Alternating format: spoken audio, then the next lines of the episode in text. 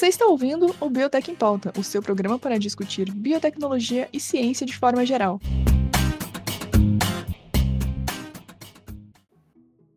Meu Deus, travou meu Discord. Nossa, cara, eu comecei a falar que meu Discord travou. Eu já tô falando. ah, eu só vi agora. Perdeu a introdução. Perdeu, vamos lá de novo. Bem. Olá, Marilene! Quer dizer, olá, querido ouvinte. Eu sou a Flávia Gan e serei a mediadora do episódio de hoje, para o qual iremos precisar vestir os nossos jalecos e luvas. Com as nossas pipetas nas mãos, iremos hoje conversar sobre a técnica mais popular para fazer as cópias de DNA e também a técnica que mais ouvimos falar durante a nossa graduação. Então, o assunto de hoje é sobre a famigerada reação em cadeia da polimerase, ou para facilitar a vida, a PCR. E para falar disso comigo, eu tenho aqui todo o trio de otakus de novo do Biotech em Pauta reunido pela segunda semana consecutiva para gravar mais um episódio, claro, né, com uma bagagem de piada ruim e conhecimento sobre o assunto, né? Primeiramente, eu gostaria de dar boas-vindas ao meu parceiro de fuga do Brasil, Gabriel Nunes. Como você está nessa noite de Jujutsu Feira, Gabriel? Oi, eu tô aqui treinando aquela técnica do todo, o boogie woogie, pra quando vier o guarda da imigração trocar de lugar com ele. Oi, gente, tudo bom? boa, boa. Boa, já começou bem, já começou bem. Era só isso, Gabriel? Só isso, lá? Tipo, foda-se? É porque eu, eu, tipo, eu não sou muito essa pessoa de, ah, espero que tenhamos um bom episódio. Eu sei que o episódio vai ser bom, porra. Então vamos logo. Yo! Então tá, vai ser ótimo, né? Ui, ui, ui, ui. Então, partindo agora pro nosso terceiro otaku aqui presente. Também temos aqui, né, o, aquele, aquele otakuzinho lá que chora vendo Izekai. Boa noite, Victor Pecente. Tá tudo bem aí contigo? Já secou as lágrimas? Porque me falaram que você chorou essa semana, assistindo Rizero. Mas não tem um segredo nesse podcast, Jesus. Até tu, Brutus. Até tu, Brutus. Sei lá. Então é isso, né? Todo dia uma traição. Ah, não é minha culpa, rezar é arte. É isso, pessoal. É, sejam muito bem-vindos a mais um episódio. Eu choro bastante por secar, mas esse aqui eu já sequei minhas lágrimas para fazer o, o, roteiro já. Espero que todo mundo goste bastante do episódio de hoje. Bora lá. Ele tá na vibe da Emília. Antes eu sofria, agora eu sou fria. é isso aí, é com essa vibe que a gente vai começar aqui o episódio. Mas tá, vamos lá. Ah, não, peraí. Agora que eu, que eu mencionei, que eu lembrei de um negócio aqui, eu mencionei, né, do Gabriel que a gente tá fugindo do Brasil. Deixa eu só dar um aviso aqui. Alô, ouvinte dos Estados Unidos, tá precisando de algum serviço nosso? Ai, meu Deus. Tá precisando fazer uma reforma na sua casa? Aguenta o peso nas costas, pode mandar. Tá precisando. Tá, tem o trio aqui de pedreiros, tá? A gente, a gente tá disposto. Tá precisando também consertar seu jardim? Então, tamo lá. Tá, tá precisando de recepcionista pro seu hotel? Tamo aí também, tamo lá. É, é, é o. Babá? Hum, também. É o trio Dr. Stone, pau pra toda pedra. Tem aqui a, a planejadora, o, o, a força bruta e o apoio moral. é engraçado que o Vitor. O Victor que é a menina do, Ai, do Deus. negócio aqui. Meu Deus do apoio moral. O Yuzuriha. Eu gostaria de ter algum, algum argumento pra Ai. me defender, mas infelizmente não tenho. Acho que não tem, não tem, né? Porque você se identificou já, mas é isso aí mesmo. Enfim, galerinha ali do, do Oregon, Washington, Califórnia, que eu sei que tem ouvinte daí, então, só mandar um e-mail para nós que a gente já tá lá. Mas vamos lá, vamos começar nesse assunto aí, a gente já, já fez a nossa propaganda aqui, né, de serviços. Como é que era o nome do nosso, da nossa empresa que eu, que eu tinha mencionado? Mulher, eu nem lembro, por isso que eu falei pau pra toda pedra. pau pra toda pedra. Não lembro, a gente tem até o nome de, de serviços gerais aí. Mas vamos lá. Então, o programa PCR. Aí você deve estar se perguntando, querido ouvinte. Cara, vocês realmente precisa, precisa fazer um programa inteiro falando sobre PCR, sendo que a gente vê super na, na graduação e eu, às vezes é, dependendo da linha de pesquisa que você tá, você faz bastante no laboratório. Eu, por exemplo, fiz muito já, nem sei quanto PCR fiz na minha vida, mas fiz muito. Aí você pensa assim, cara, precisa de um episódio só para isso, mano, sendo já a maioria das pessoas ali tão careca de saber. Sim, precisa, meu jovem padawan. É claro, claro que precisa, certamente precisa, lógico, óbvio, é... enfim. Mas vamos lá. PCR, ele é uma expressão bem comum para quem faz pesquisas em biotecnologia e biologia molecular no geral, né?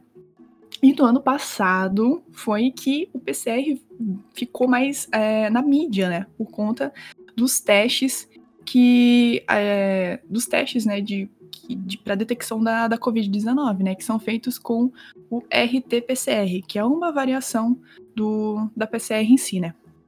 E essa técnica também, lá na, na década de 93, na década de 90, né, mais precisamente no ano de 1993, rendeu um prêmio Nobel de Química ao inventor da técnica, o, o químico Carey Mullis, Mullis, Mullis. Cara, eu realmente não sei como se pronuncia, eu vou falar Carey Mullis, porque eu joguei no Google Tradutor, né, para tirar a dúvida, e o Google Tradutor pronunciou como se fosse uma palavra hindi, hindu, não sei, como se fosse indiano.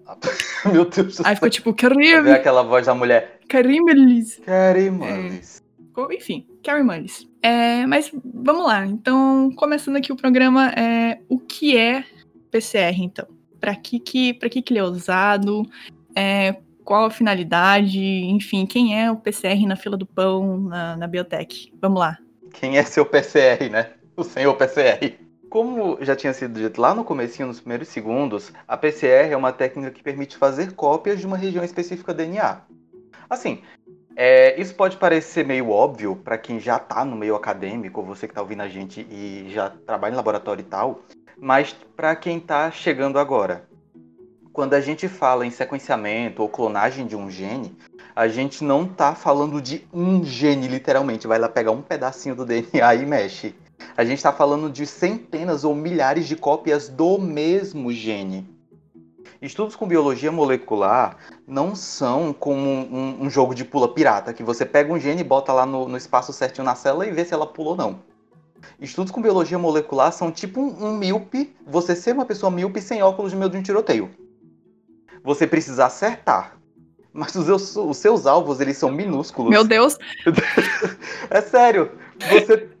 Esse, cara, isso tá muito, tá muito específico. Cara, isso tá sendo muito específico. tipo, você não, não tem como ver com exatidão. Afinal, os teus alvos são minúsculos e eles estão se movendo. Se, vo, se você tem só uma bala, você vai errar o tiro. E você vai rodar do laboratório. Até porque a gente tá em época de corda, você não pode estar tá gastando recurso laboratório, não. É, e recurso para PCR não é tão barato assim, né? Pois é.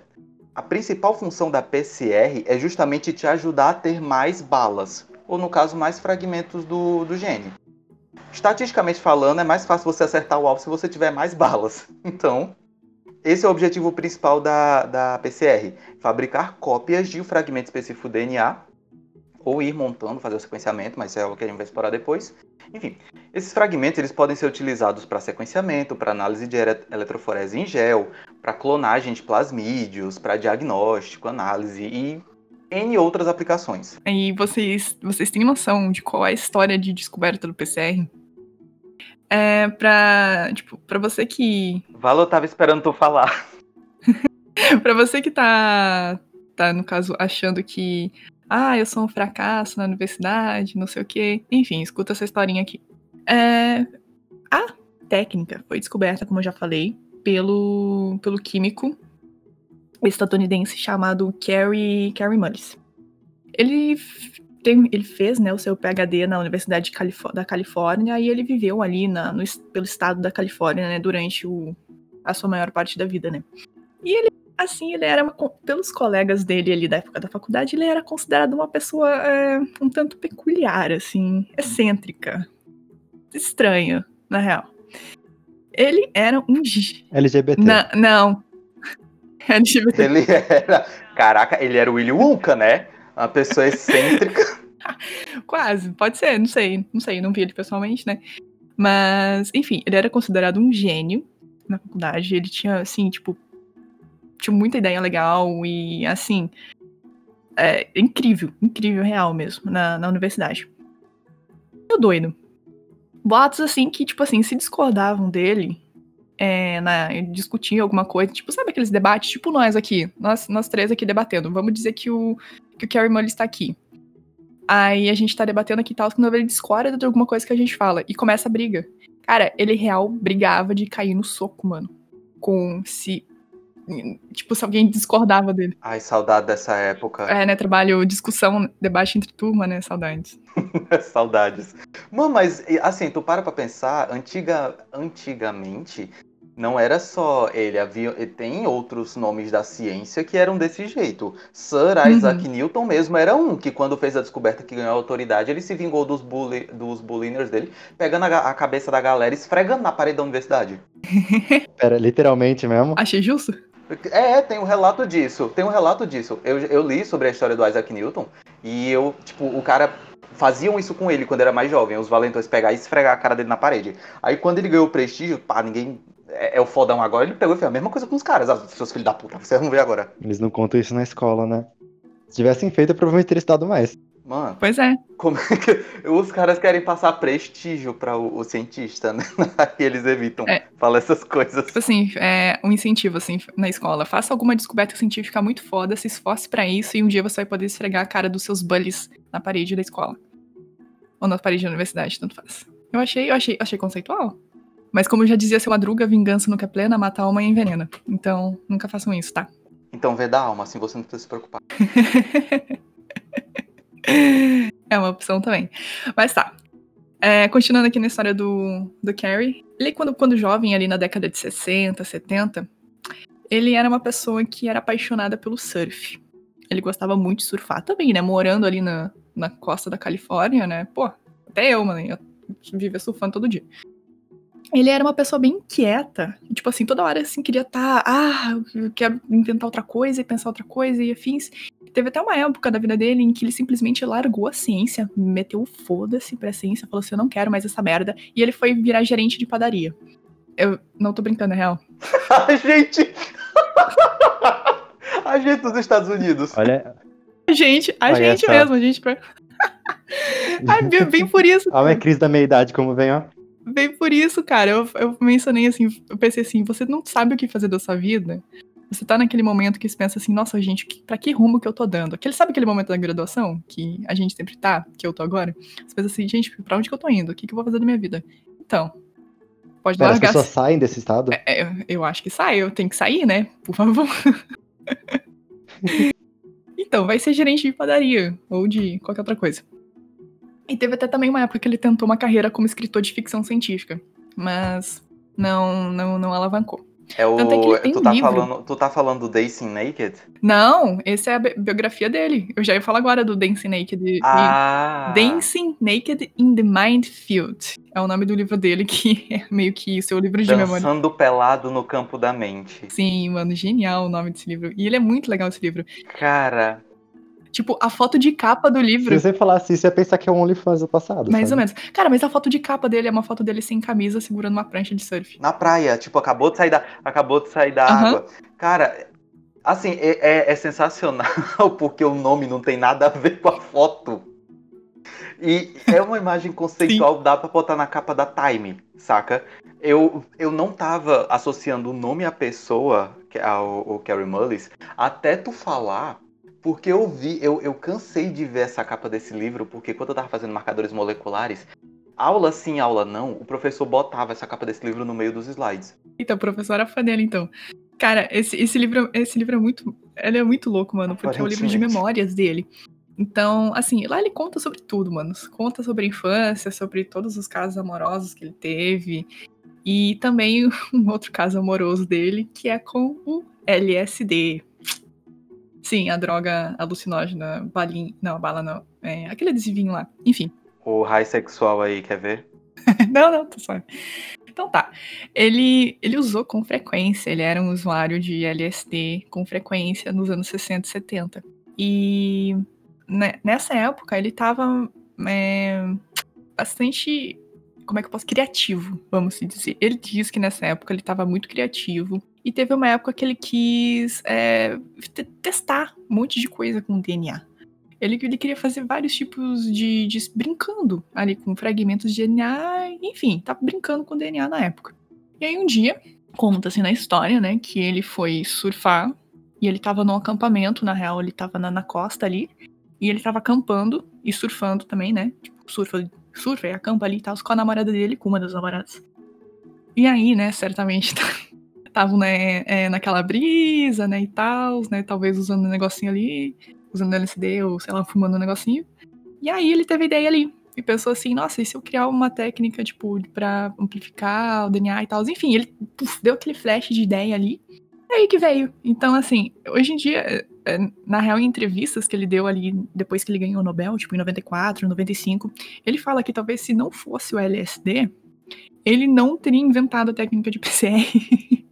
então, assim, o fato de se ter, hoje em dia, teste de Covid é devido ao LSD. Ou não, né? Não sei. Tá vendo? Ó, fica a dica aqui do Betec em pauta. Cara, isso é, isso é um choque de realidade tão foda, né? É aqueles pesquisador super. Assim, terninho e gravata, conceitual. Não, você tem que seguir, ter uma vida regrada, acadêmica. O cara que inventou a técnica de PCR foi ser padeiro e depois usava LSD maluco. Pois é, cara. Tipo, e ele agradece muito essa fase dele, porque ele disse que foi a fase mais criativa dele.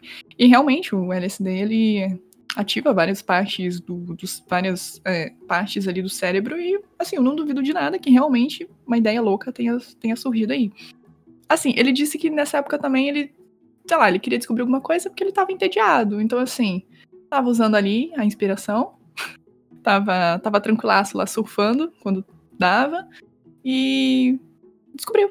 Enfim tá aí a técnica até hoje. E essa técnica é muito importante porque assim se não fosse isso cara, até não ia dar para fazer, tipo, é, é, investigações forenses, então, tipo, não ia dar para conseguir pegar assassinos. É, de, depois de um assassinato, alguma coisa do tipo. Até o filme de Jurassic Park, cara, não ia existir, porque Jurassic Park existe por causa da porra do PCR. Então, assim, não iam ter nem. nem assim. O sequenciamento, o, o, o estudo é... com sequenciamento ia atrasar em décadas. Sim, mano, por causa do LSD. Então, tipo assim, simples assim, cara, simples assim. E de um grande pesquisador, né? É incrível, né? Foda-se o pesquisador. A, a, a, coisa é o, o LSD. Não, né? eu ia falar agora do pesquisador. Ele era incrível mesmo. Assim, uma pessoa diferente, né? Um pesquisador ali que a galera fala, ficava assim, meio, meio assim. Mas ele, ele foi incrível, na real, e mereceu o real, o Nobel. Mereceu muito, mereceu muito esse Nobel. E ele faleceu, infelizmente, foi em 2019, se eu não me engano de. Nossa, não sei do que ele faleceu, gente. Não sei. Dá um, dá um Wikipedia aí. Mas. Mas. Ah! Outra coisa que eu, que eu esqueci de comentar aqui. Ele era tão, tão visão. Ele tinha tanta visão de futuro, mas tanta visão, que ele criou várias empresas de biotecnologia na época. Ele criou uma empresa chamada Stargene. Essa Stargene, ele fabricava joias com, e dentro dessa joia tipo, por exemplo, um anel de alguma, algum, uma pedra preciosa, dentro dessa pedra preciosa ele colocava DNA de pessoas famosas. Aí vamos lá. É, digamos assim que. Vamos pegar o Elvis. Ali na época, Elvis infelizmente faleceu, ele tinha muitos fãs. Ele pegava, no caso, DNA dessas pessoas famosas que morriam. E aí colocava dentro desse, dessa joia e vendia. E a galera comprava, mano, que foi, uma pessoa emocionada, cara. Então, assim, ele fez muito dinheiro com isso. Foi mais de 100 milhões de dólares que ele, que ele conseguiu com, com essa técnica. E eu achei simplesmente uma puta visão. E daqui a 100 milhões de anos, quando estiverem escavando os nossos fósseis, vai ser o DNA dessa galera que vai encontrar. Aí vão ser eles que vão ser os dinossauros. Exatamente. Monique Park, adorei. Um Elvis Presley de dinossauro. Amei. Mas enfim, falando de 100 milhões de dólares, falando de dinheiro, falando de ideias inovadoras. Enfim, gostaria de fazer um momento que reclames do Plim Plim pra, pra dar continuidade ao programa. Vamos lá. Então, ouvinte, tá gostando do programa? Deve estar, tá, claro que tá. Enfim, quer dar aquela ajuda pra gente? Quer dar aquela força pra gente? Financeira, é claro, não. Pode ser moral também, mas financeira é melhor. Então, a gente está com uma campanha lá no Apoia-se para arrecadar uns trocadinhos pra gente e dar uma alavancada no programa. Seja com melhora de equipamento, seja com melhora de software para gravação, edição e é, impulsionar, impulsionar em rede social, essas coisas. Pra, claro, né, pra gente subir na, na, na carreira e conseguir fugir do Brasil mais rápido, eu tô brincando. O link vai estar tá lá na descrição do episódio. É só você acessar aqui embaixo, na, tá na descrição o link tá lá também no nosso Instagram, na, na bio.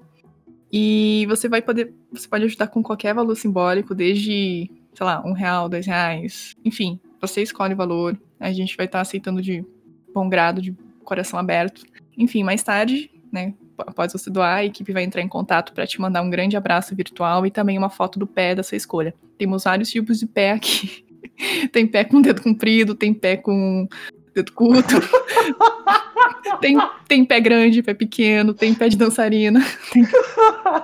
Tem, tem, tem pé com dedo torto. Tem um monte, cara. Tem, tem pé pra toda escolha. Jesus, Era isso, galera. Obrigada. E, enfim, o link tá aí na descrição, é só, só acessar. Mas voltando pro programa agora, chega de falar de pé e chega de falar de dinheiro, vamos voltar pro PCR. Vamos lá. E como que é feito a reação de PCR, minha gente? Vamos lá. Quem, quem aí vai explicar a receitinha de, de Ana Maria Braga aí pra nós? Acorda, menina! tá, vamos lá. Momento mais você, né?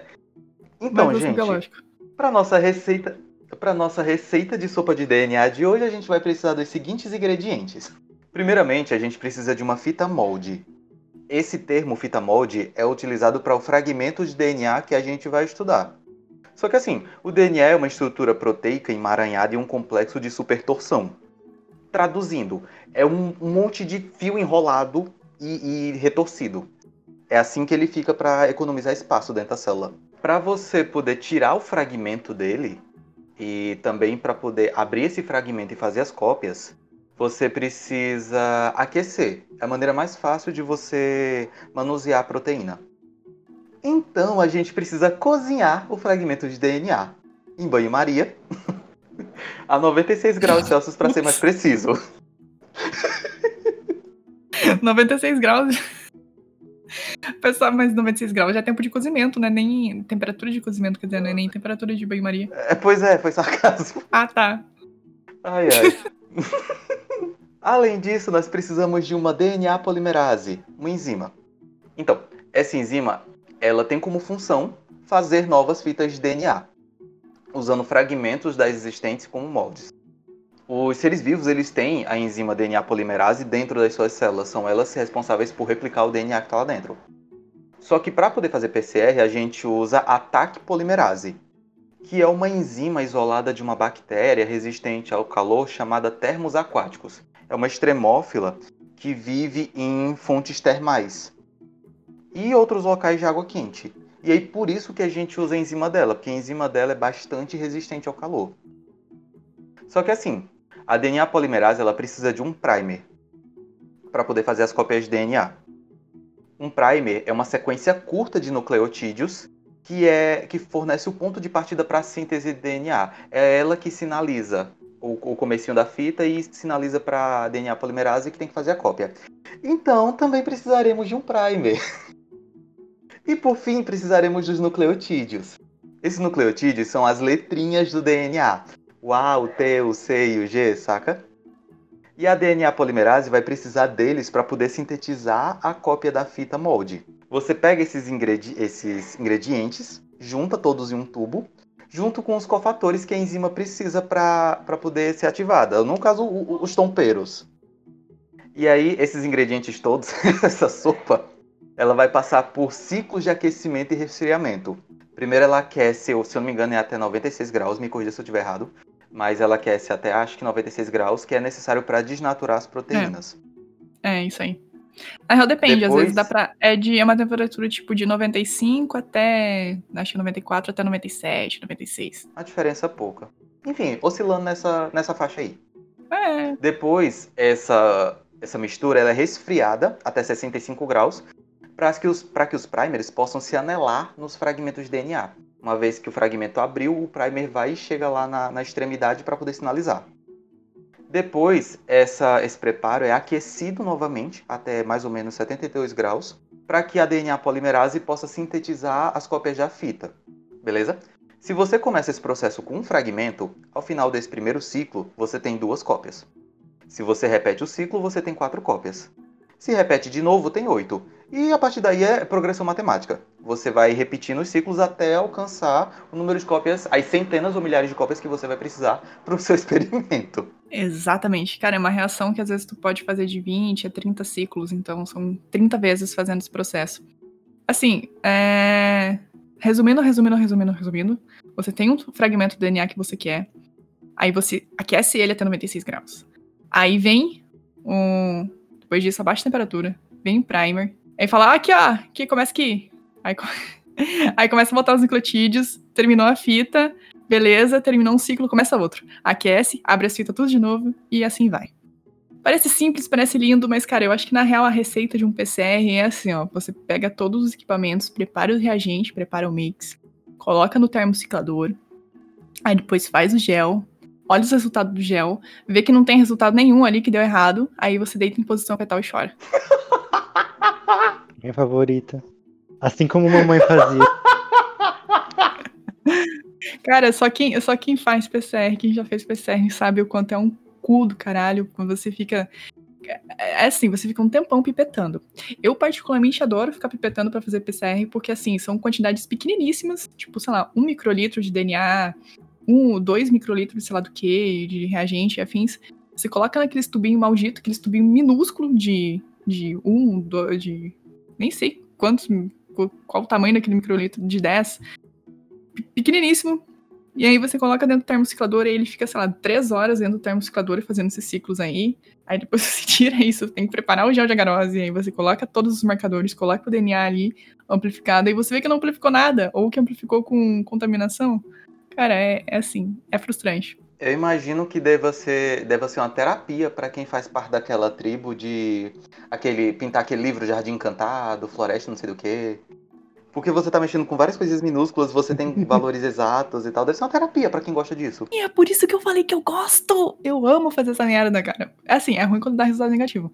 Mas eu gosto muito de ficar pipetando aquelas coisinhas minúsculas, assim. Cara, é muito terapêutico, muito terapêutico eu mesmo. Vou, eu vou admitir que para mim não é não, sabe? Eu não sei se é porque eu tenho... Eu sou uma bola de ansiedade, assim, forma humana.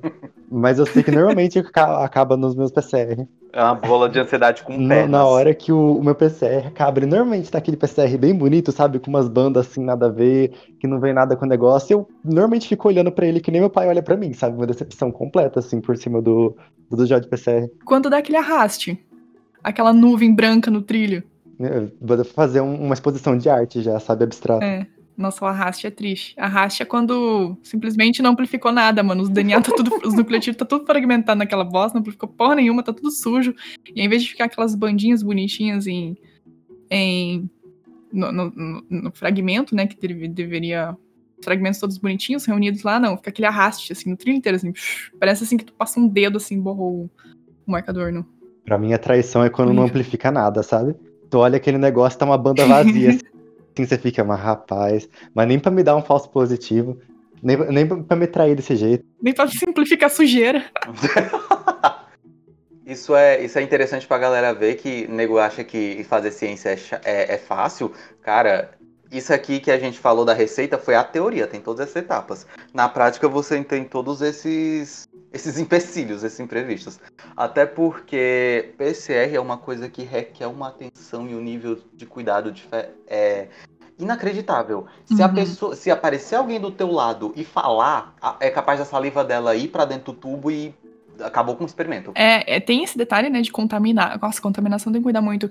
E sem contar que também, assim, se outra pessoa chegar do seu lado, e aí, o que, que você tá fazendo? Tá fazendo PCR? Pronto me perdi. Agora já não sei mais o que, que eu pipetei aqui. Se eu já pipetei aqui o que eu tinha que pipetar aqui dentro desse tubo, não sei. Acabou, fudeu.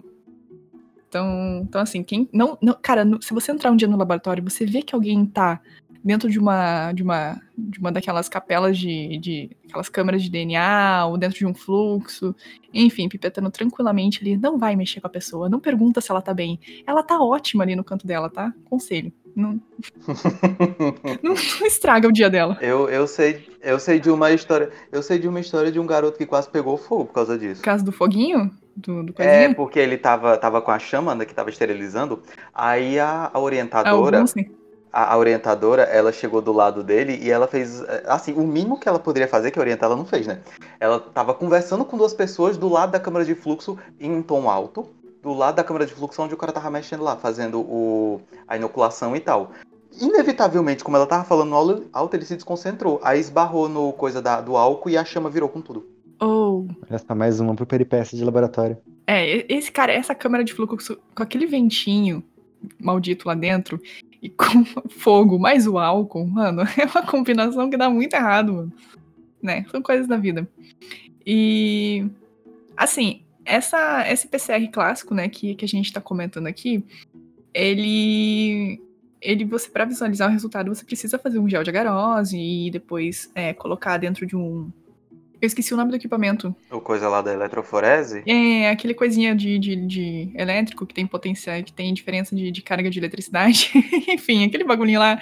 Esqueci. Você coloca ela lá, e aí espera ali um tempinho, e aí quando vê as bandas vão migrar, e aí você vai conseguir visualizar, né, por causa do, do tamanho, né, do peso, né, da, dos fragmentos do DNA, eles vão estar alocados onde eles devem estar, né. Isso, a cuba de eletroforese. É, é um, dispositivo... A cuba de eletroforese, muito obrigado. Um dispositivo que tem uma carga positiva, outra negativa, e a, os, os fragmentos vão se separando no gel de acordo com a carga. No final das contas, você... No final das contas, o que você vê é aquele monte de listrinha ali, borrada e tal, e na hora você se preocupa. Ou você... Se é, é positivo ou negativo. É, ou você fica feliz ou você fica triste, né? Com aqueles monte de, de risquinho, né? Assim, esse você ainda tem que fazer um passo a mais, né? Mas, né, depois de. Uh, depois, né, de muito. O avanço né, na ciência, né, permitiu agora facilitar um pouco a vida, né? Que aí é o RT-PCR, né? No RT-PCR você consegue. E o PCR quantitativo, né, no caso, você consegue ter o resultado em tempo real. Então, você está fazendo ali, você, você conecta o termociclador, que é o nome do equipamento que faz as reações de amplificação, né? Que faz né, aqueles 30 ciclos ali de esquentando, esfriando, esquentando, esfriando, para amplificar os fragmentos. E aí ele. Ele é um outro tipo de termociclador, você coloca ele ali e você conecta ele no computador. E aí tem um software ali que ele já vai mostrando no gráfico é, a curva de de, de quantidade de DNA. Então, conforme vai. No início tem pouco, né? Então, assim, tá, tá uma linha reta embaixo, né? Conforme vai aumentando os fragmentos, vai se formando uma curva que vai crescendo exponencialmente, diagonal, até. Enfim, você vai visualizando na hora se tem ou se não tem. Então, assim, se você quer aquele fragmento de interesse e você quer ver que ele está amplificando alguma coisa, você bota ele num PCR em tempo real e aí ele vai aparecendo ali na tela do computador e se aparecer uma curva, beleza, amplificou o teu fragmento. Se não aparecer nenhuma curva e ficar uma linha reta é, tendendo a, a zero, então assim, não amplificou nada e vai ter que começar o processo de novo. Então otimizou um pouco o tempo, né? E além do tempo, também tem outras coisas que você consegue ver com o QPCR. Você consegue ver qual era a, a quantidade inicial da amostra, você consegue saber qual é o nível. Então, por exemplo, Isso. você consegue saber, se eu não me engano, é assim que eles veem qual é o nível de, de patogenia, não é patogenicidade. Covid. Né? É, de Covid também, mas tem uma questão que eles fazem isso pra AIDS, né, pra ver o quanto a pessoa tá, tá, tá na faixa de reproduzir, de conseguir passar. Na verdade, o Covid é outro rolê, que é o RT-PCR, que é a retro-PCR, se eu não me engano, retro-PCR, que é porque... É, porque é um RNA. Isso, biologia básica. É, biologia não, biologia molecular básica. É, DNA da origem RNA. Vírus são feitos, alguns, de RNA e não de DNA. Então você tem um vírus que teoricamente é feito pelo produto de um, um DNA. Você não pode tacar um, um, um, RNA, uma PCR e achar que vai dar certo, porque não vai, é um sistema diferente. A RT-PCR, ela, ref, ela faz a engenharia reversa. Com o fragmento de RNA, ela constrói teoricamente, o que deveria ser uma, uma fita DNA. E aí, com essas coisinhas aí, esses indicadores, você consegue saber se há a presença do, do, do vírus ou não. Que eu acho uma patifaria, por causa que você tem uma que é, é, em tempo real e você coloca RT, real time. É, mano, eu tenho uma raiva disso. Por que, que não podia colocar RT no, no, no, no tempo real, bicho? Tá lá, RT, real time. É, na real, o, o QPCR real time é tudo um cu do caralho, né? Esses nomes difícil. Mas enfim, é, é uma bosta, praticamente. Um deles te dá o resultado ali, na tela de um, de um computador, e você não precisa fazer o gel no final. E dá o resultado na quantidade, né? Então, ele aproximadamente é, o quanto de, de daqueles fragmentos tem ali.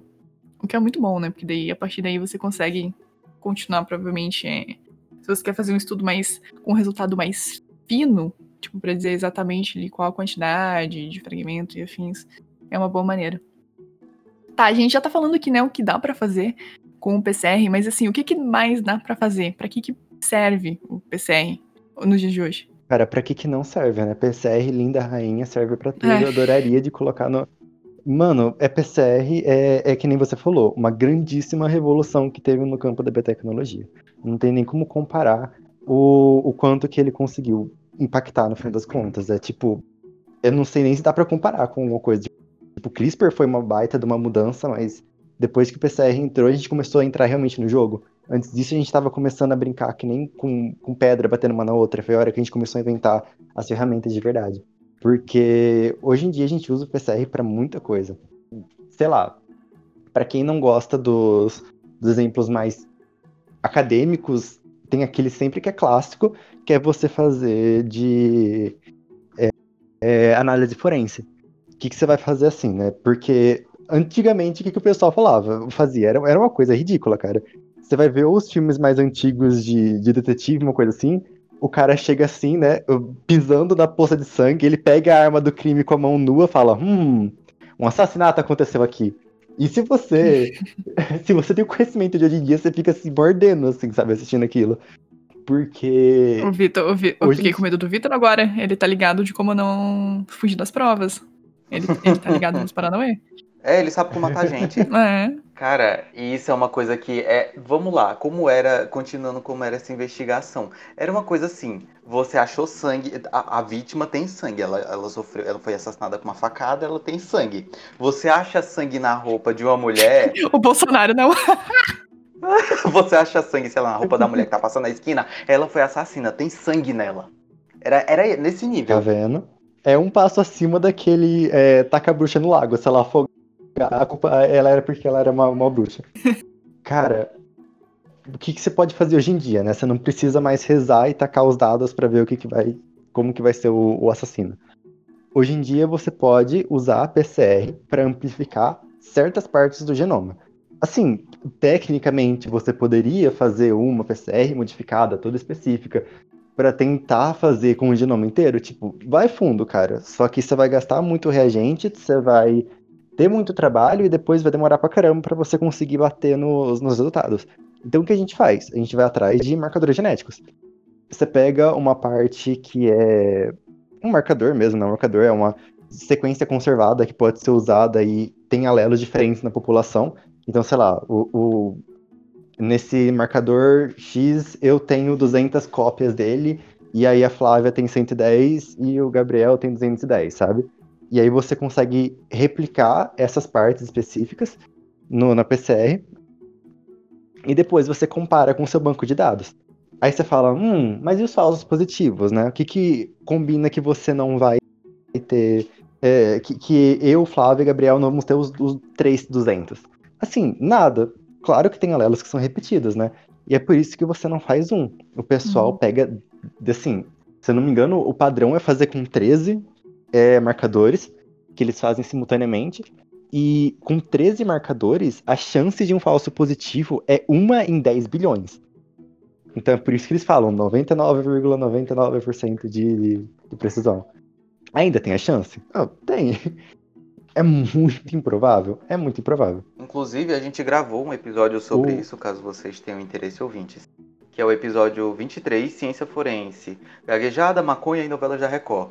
E sobre essas pataquadas que o Vitor citou que o- os investigadores, os policiais faziam antigamente, tem uma curiosidade lá no nosso Instagram que é sobre a Frances Glessner Lee, que foi uma senhorinha que chegou na, na- na aposentadoria, tinha mais nada pra fazer e foi ensinar os policiais como é que fazia investigação criminal.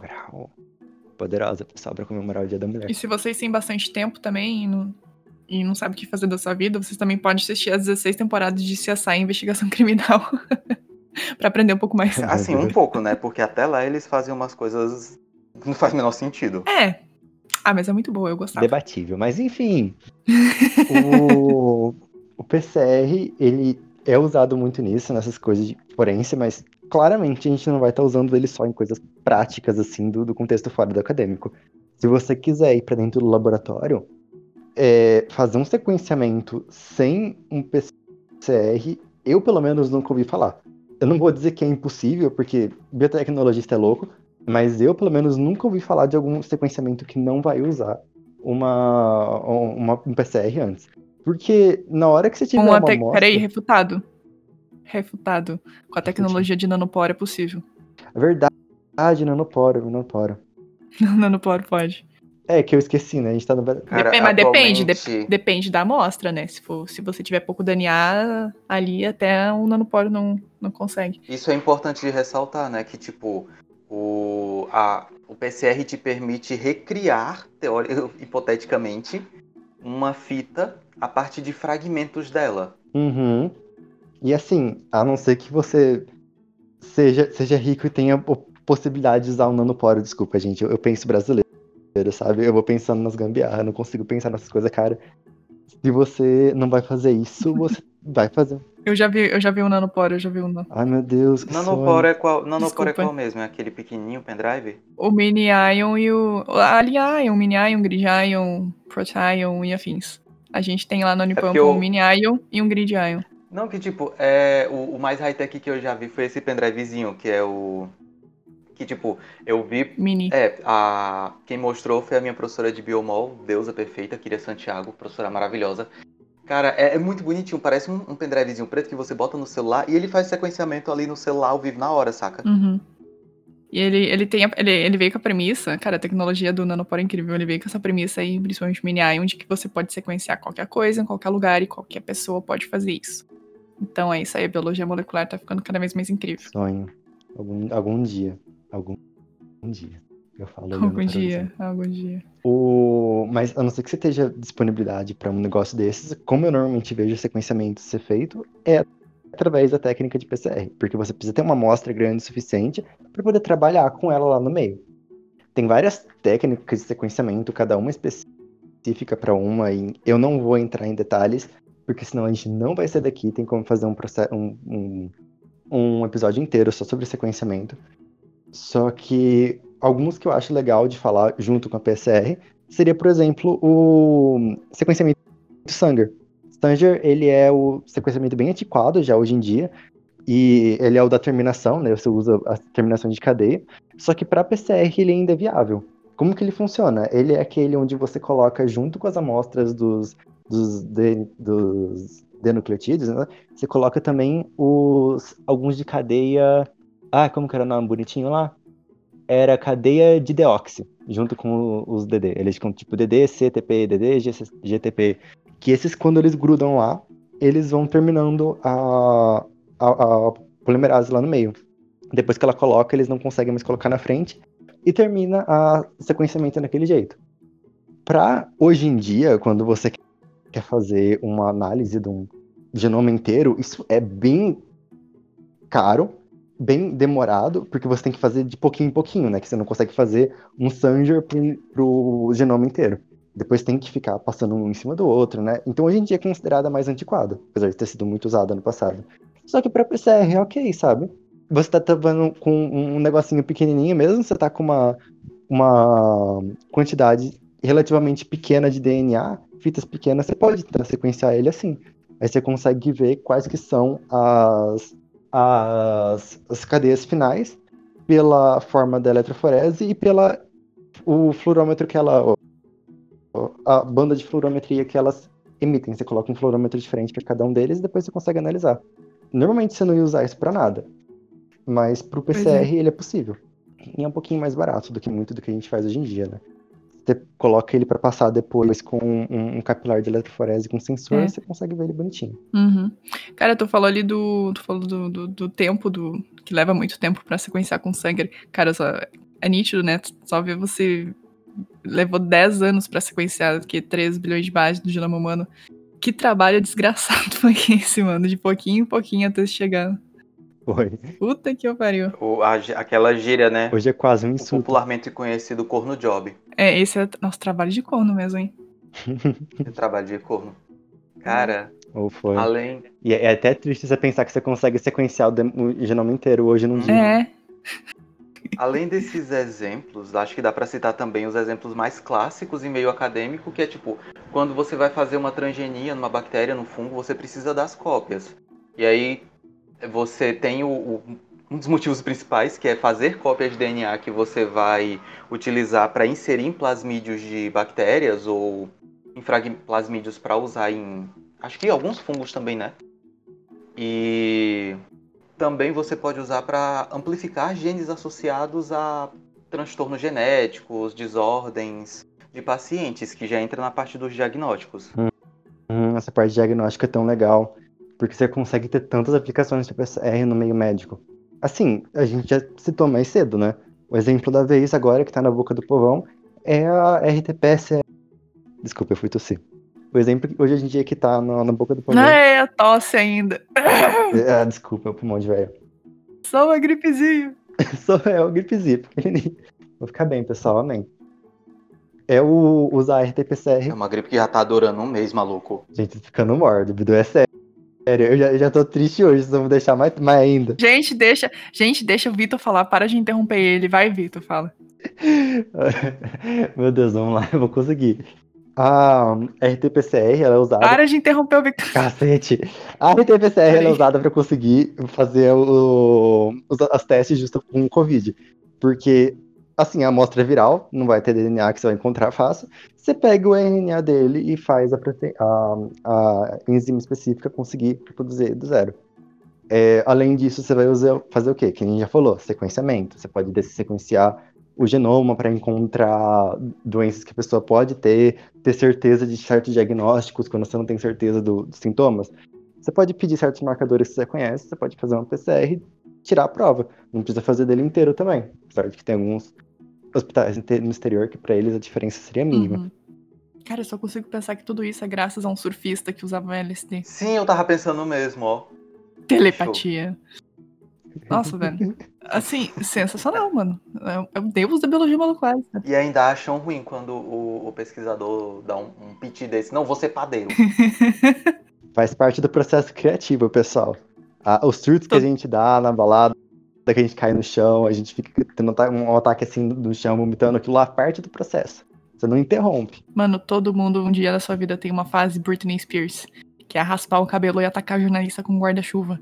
Mas aí depende o quão intensa ela é. Mano, todo mundo teve essa, teve essa fase ano passado, quando começou a pandemia. Com um mês de isolamento, todo mundo em casa, era só a galera raspando a cabeça. Nossa, real. Eu quase cortei franja no cabelo, mas não fiz isso. Como a gente era fraco de espírito, um ano, dois meses depois eu consigo ver. Pois é. Não é fraqueza espiritual, é acomodação sensorial. A gente já tá nisso há um ano. Caralho, agora ficou mórbido mesmo. Bateu a, a realização, sabe? A, a, a pandemia de a pandemia. A pandemia de dois, duas semanas. tá comemorando um ano já de aniversário. Não, porque em julho acabou já, em julho tá normal. Em julho de 2024. Vai, vai, ser, só, vai ser só um mês de lockdown assim, dá certo. Uhum. Igual... Não, janeiro a gente já tem a vacina, dá certo, tá tudo liberado. É, já vai ter carnaval. Mano, dois anos sem festa junina, cara. Gente, isso é muito desumano. Dois anos sem, dois anos sem quentão é cruel, bicho. Não dá, simplesmente não. Cara, fiquei triste, preciso fazer uma PCR pra me animar agora. Cospe. Aí vai sair só aquelas barras intensas, parecendo um código de barra de, de produto, saca? é, eu só queria finalizar ainda falando que. Cara, isso é foi assim, foi a revolução trouxe para biologia molecular. Sem, sem ela não poderia fazer um monte de coisa que é feito hoje em dia. Provavelmente no teste de Covid até poderia ter uma outra técnica para fazer hoje em dia, como né, tem, na real, né, que é o sorológico. Mas, assim, é extremamente é, preciso. Cara, as... o, assim, tem, mas o, o, sorológico, ele é, ele é meio controverso, porque ele é para dizer se uhum. você tá apresentando anticorpos. Tu pode tá, tu tá apresentando anticorpos, quer dizer que tu teve, saca? Não tá é. dizendo que você tá tendo agora. Tu pode ter tido um mês atrás, a tua família inteira tá no período de incubação do vírus. Já tá atrasado, já tá. Enfim, a, a principal diferença do, do RT-PCR pro sorológico é isso, ele te dá com uma precisão de tempo maior. E o resultado do, do teste é bem mais rápido. É aquele teste que a galera fica reclamando que vai com suave até lá a, a, tua garganta, ou suave faz carinho no teu coração e volta para ir pro tubo e ir pro laboratório. Uhum. Esse aí mesmo. E, assim, é, eu ia comentar que ele é extremamente preciso, não só para teste de Covid, para tudo, velho. Tudo que você for é, analisar vai ter esse 99,9% de precisão, como o Vitor falou. E, enfim, ele, né, o programa de hoje meio que vai servir como base, né, para os próximos programas envolvendo biologia molecular que virão aí. Então, aguarde as próximas semanas, que vem aí. Vem aí, galera.